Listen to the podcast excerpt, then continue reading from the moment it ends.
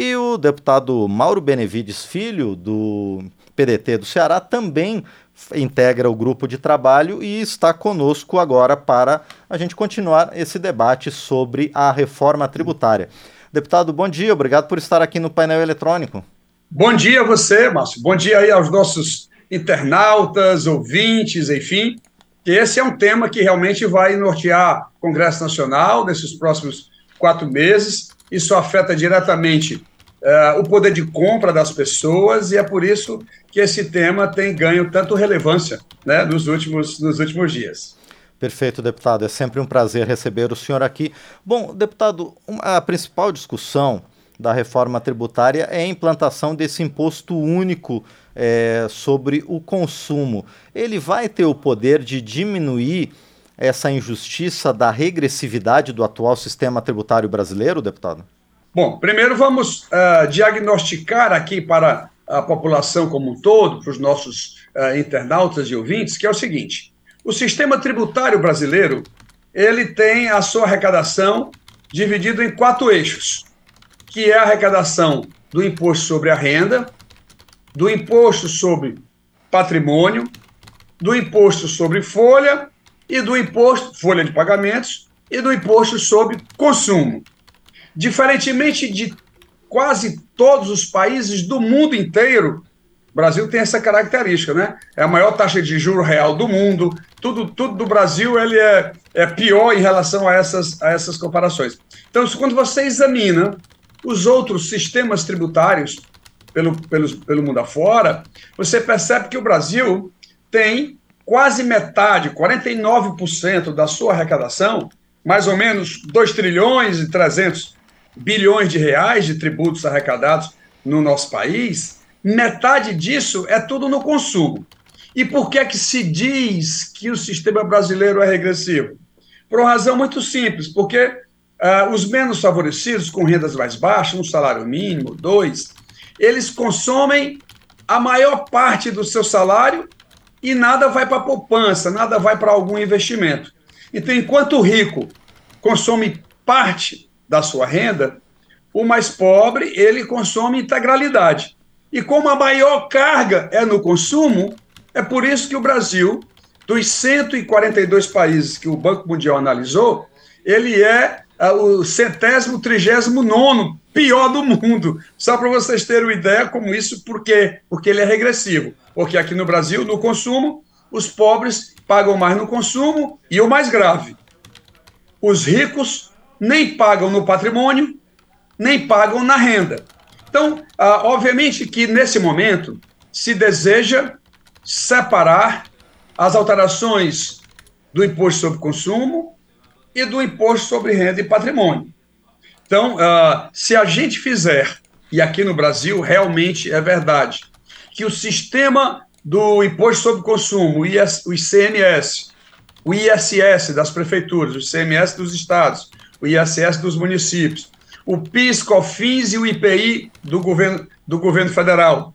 Então, esses são impostos que são caracterizadamente do consumo e que, portanto, eles têm regras, legislações altamente complicadas né, porque esses impostos são traçados pela Constituição, pelas leis complementares, pelas leis ordinárias, pelos decretos, pelas instruções normativas, pelas portarias. Então é uma parafernália e isso acaba encarecendo para que as empresas possam pra, produzir os seus bens ou prestar o seu serviço. Então, essa parte de alterar o consumo tem essa relevância, que é exatamente simplificar o recolhimento do tributo de todas as empresas. Isso vai dar mais competitividade às empresas diante das demais empresas pelo mundo afora. Ela consegue concorrer com mais facilidade.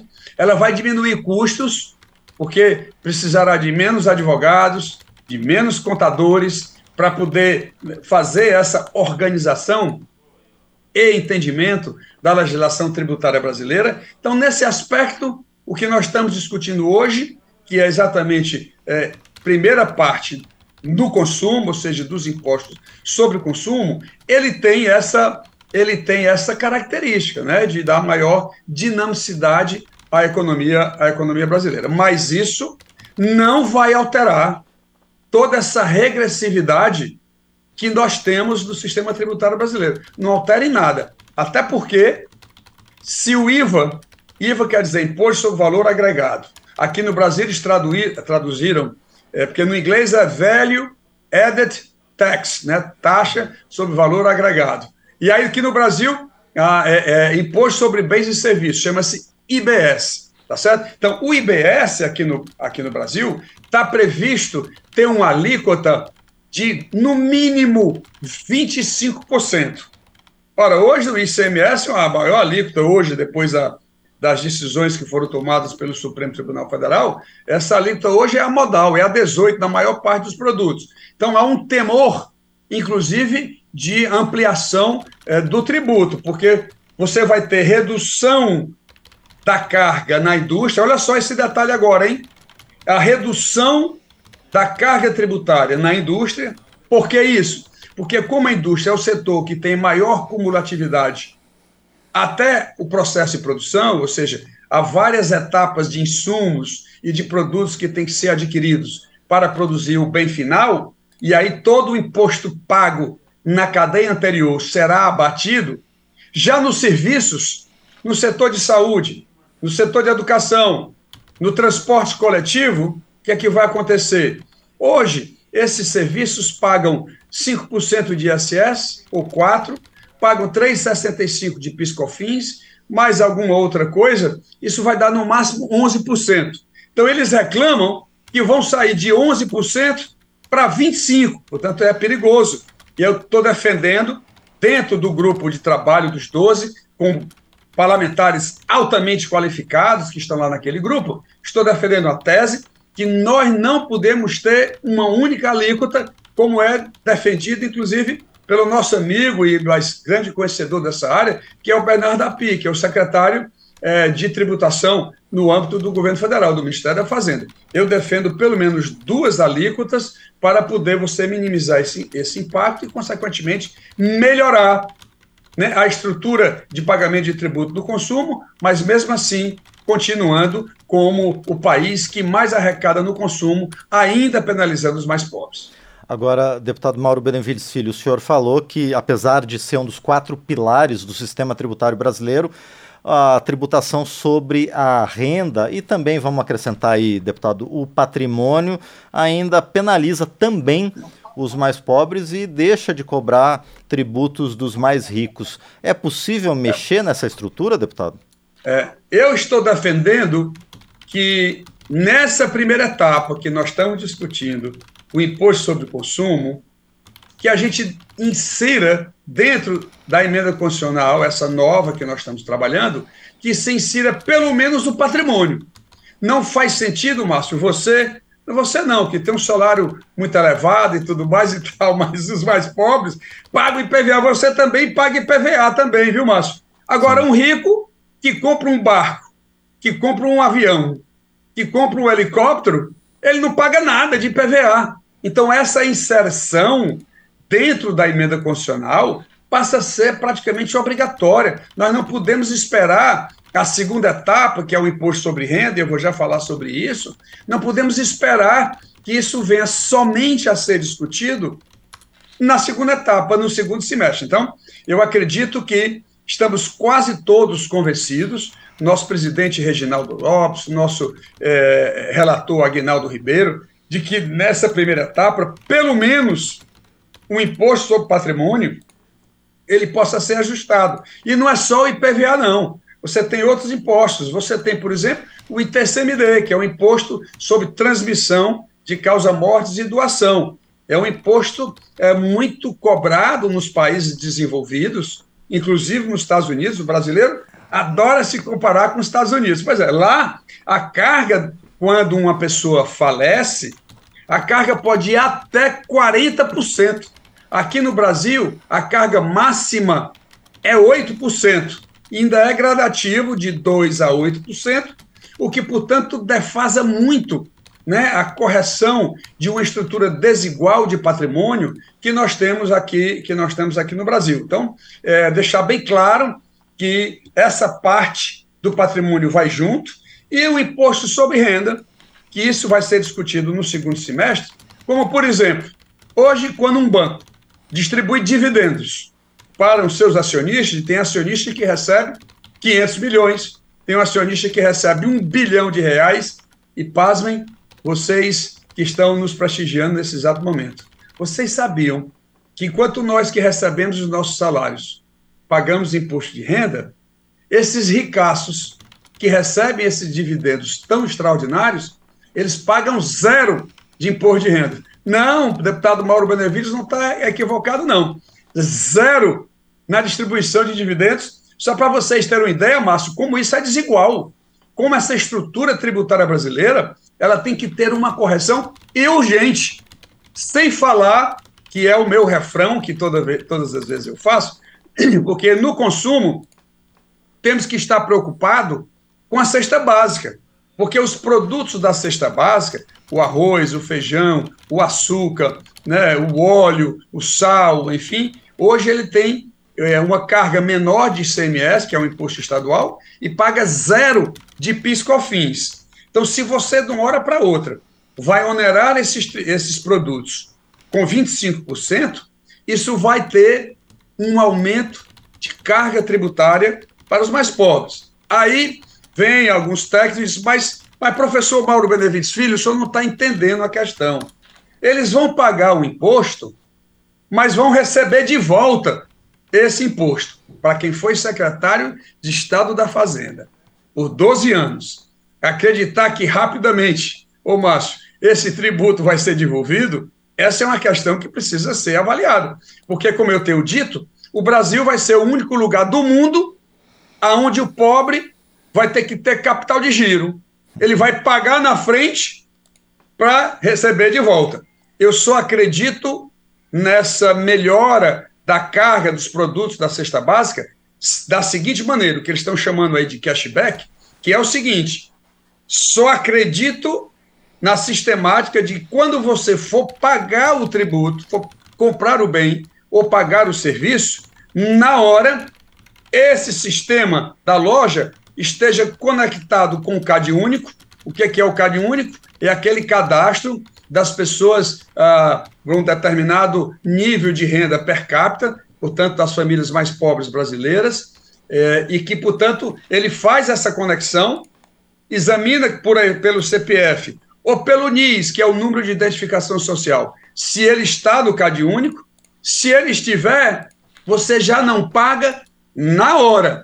Aí sim, aí eu acredito que isso possa ser uma solução para a questão da cesta básica, que é um outro tema, outro tema que eu me preocupo de maneira muito profunda. E, deputado Mauro Benevides, a questão é pontual, mas acaba sendo de certa forma didática para a gente falar sobre esse tema da renda e do patrimônio. É, imposto sobre grandes fortunas pode ser também aplicado no Brasil? Bom, nós temos, é, num livro que foi recentemente é, publicado e coordenado pelo professor, é, pelo professor Manuel Pires, é, ele tem lá um capítulo sobre progressividade na renda pelos países do mundo afora. E lá ele elenca oito países aonde esse imposto sobre grandes fortunas ele deu certo. Porque muitas vezes eu escuto é, o ex-presidente Bolsonaro, inclusive uma vez o próprio presidente Lula, olha, esse imposto não dá certo porque a, a, a experiência da França não deu certo. Ora, naquele momento, a França cobrou um alíquota de imposto sobre patrimônio de 7%. Ela agora tem um alíquota de 1%. Está funcionando. Então, o que você não pode é confiscar bem. E o que é que difere tecnicamente o imposto de renda sobre o imposto, é, o imposto sobre grandes fortunas. Vamos explicar também mais didaticamente. Imposto sobre a renda é o imposto sobre fluxo, é quanto você arrecadou no ano, quando você faturou no ano. Portanto, todo ano tem um fluxo e aí você paga o um imposto de renda sobre isso. Imposto sobre grandes fortunas é um imposto sobre estoque, é quanto você acumulou nos anos. Você gerou um estoque, uma grande fortuna, e lá você vai pagar sobre aquele estoque. É por isso que ele não é considerado bitributação, porque são conceitos no direito tributário. No começo, Márcio, havia muita confusão com isso, Sim. mas isso hoje já está devidamente esclarecido e são dois, duas características de incidência é, do imposto totalmente diferentes e, e não pode haver confisco. Mas um alíquota de meio por cento, de 1% sobre os 500 bilhões é, de patrimônio é, que, que possa existir na declaração do imposto de renda, esse é um detalhe importante. Obviamente que os imóveis declarados no imposto de renda, eles estão subavaliados né? Ele, é, ele permanece, você compra um imóvel em 2010, você pode carregar esse imóvel do seu imposto de renda pelo mesmo valor. Então, isso é um valor assim muito é, extraordinário que você tem na estrutura patrimonial dos ricos brasileiros, que são pouco, eu estou falando de 58 mil brasileiros e brasileiras, que detêm aproximadamente 490 bilhões de reais em patrimônio. Olha só os números que eu estou dando aqui de primeira mão para todos vocês nesse instante. É uma, é uma questão que precisa ser avaliada, mas isso, repito, ele só terá a discussão mais plena no segundo semestre, já que nesse primeiro vamos tratar do imposto sobre consumo e estou defendendo no grupo dos 12 o imposto sobre patrimônio. Lembrando que na cesta básica, e aí sim isso tem que acabar, você tem produtos que não fazem o menor sentido. Você, eu já disse, inclusive, em, em outra entrevista, que o filé mignon colocaram ele da cesta básica para não pagar piscofins. E filé mignon, para muitas pessoas, tá igual aquela música lá do da, que canta aquele samba que, que nós temos, o caviar, eu nunca vi, só ouço falar. Pois é, tem muita gente que filé mignon.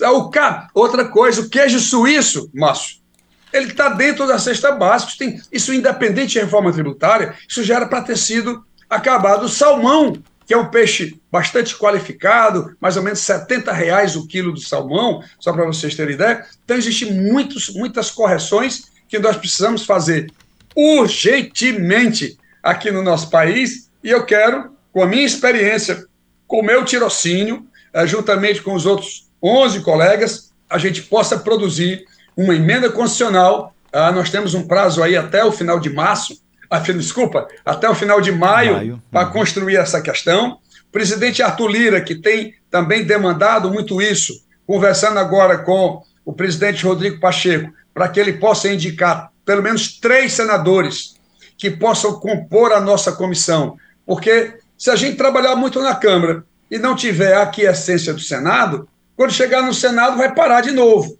Então é importante que os senadores e senadoras acompanhem esse trabalho que nós estamos fazendo, para que isso, portanto, dê celeridade e este grande sonho de tornar a economia brasileira mais competitiva, não necessariamente menos desigual, como tem falado aí, mas mais competitiva, é, aumentando o produto interno bruto, inclusive podendo gerar mais emprego na economia brasileira. E mas o ponto que ainda resta também comentar aqui hoje é a questão dos estados brasileiros. Porque quando a reforma tributária sai da cobrança do tributo na origem para o destino puro, o que é, que é o destino puro? É, fica com imposto aquele Estado que está comprando bem, que está consumindo bem. Porque hoje, na sistemática brasileira, quando, por exemplo, eu lá do Ceará se compra um produto de São Paulo, a alíquota do ICMS é 18%. Como é que é feito isso? São Paulo fica com 7% na origem e o estado do Ceará só pode cobrar 11 para fazer 7 com, com 11, os 18% que a alíquota média modal é do ICMS. Com a reforma tributária, todos os 18% vão para o estado consumidor. Essa é uma mudança e a esses estados que vão perder aqui na origem, eles estão muito preocupados com essa questão, apesar de que na emenda constitucional a gente assegura que durante 20 anos ele nunca terá uma arrecadação menor do que ela tem hoje, corrigido é, pela, pela inflação. Portanto, os estados consumidores que estão ganhando vão ter que doar parte desse ganho para assegurar a manutenção da receita desses estados, entre aspas, perdedores, para que, portanto, todo o país possa crescer e possa se desenvolver. Esse é outro detalhe técnico também que eu estou procurando aqui falar em uma linguagem mais, é, mais popular para que as pessoas possam entender na sua profundidade. Bom, muito bem. E essas discussões, então, como o deputado Mauro Benevides Filho falou, vão se estender até o mês de maio. Por enquanto, deputado, eu agradeço ao senhor mais uma vez pela participação aqui no painel eletrônico para nos dar uma luz e um esclarecimento sobre essas primeiras discussões desse grupo de trabalho. Muito obrigado, deputado, e a gente volta a se falar na sequência. Um grande abraço. Eu lhe agradeço a oportunidade mais uma vez e dizer da relevância é, desse trabalho. O Brasil precisa de toda essa reforma, é por isso que eu estou muito animado. E concluindo, já a, além de agradecer, dizer que o governo federal não vai enviar nova proposta. Portanto, nós estamos trabalhando daquilo que nós temos para poder produzir o melhor resultado que todos os brasileiros e brasileiras tanto estão esperando. Um abraço a todos, contem conosco. Mais uma vez agradecemos ao deputado Mauro Benevides Filho, do PDT do Ceará.